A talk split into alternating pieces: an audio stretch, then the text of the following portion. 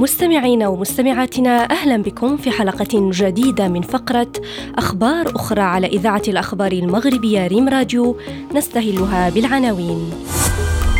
نهاية مروعة لايرلندي بعد تعرضه لهجوم من ديك في مزرعته.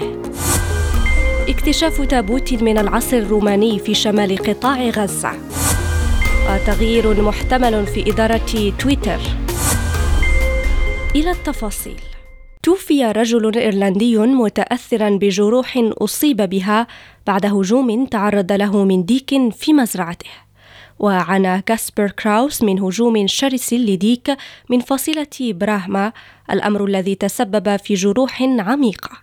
وأعقب الهجوم إصابة كراوس بنزيف حاد حسب ما ذكرت ابنته فيرجينا لصحيفة ماير البريطانية. ووفق فيرجينا فقد تلقت اتصالا من أحد جيران والدها أخبرها بأنه استدعى الإسعاف في أعقاب سماعه صراخ كراوس.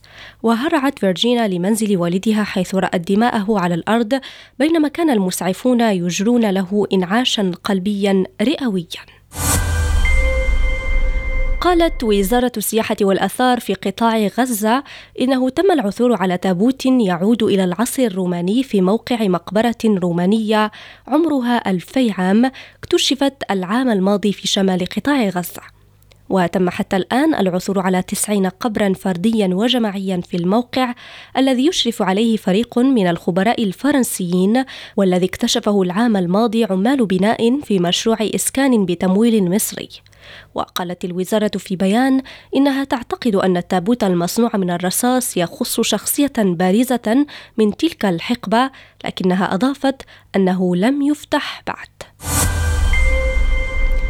أعلن مالك موقع تويتر أيلون ماسك أن شخصا آخر قد يدير المنصة بحلول نهاية عام 2023 مشجعا على مزيد من التواصل عبر شبكة التواصل الاجتماعي بعدما أبلغ آلاف المستخدمين عن مشاكل في استخدامها. وقال للمشاركين في مؤتمر القمة العالمية للحكومات في دبي عبر الفيديو أعتقد أنه من المحتمل أن يكون آخر نهاية هذا العام توقيتا جيدا للعثور على شخص آخر لإدارة الشركة. وأضاف أحتاج إلى تحقيق الاستقرار في المنطقة والتأكد من أنها في مكان صحي وأن خريطة الطريق واضحة. أعتقد أنها ستكون في وضع مستقر قرب نهاية هذا العام. إلى هنا نصل إلى نهاية عدد اليوم.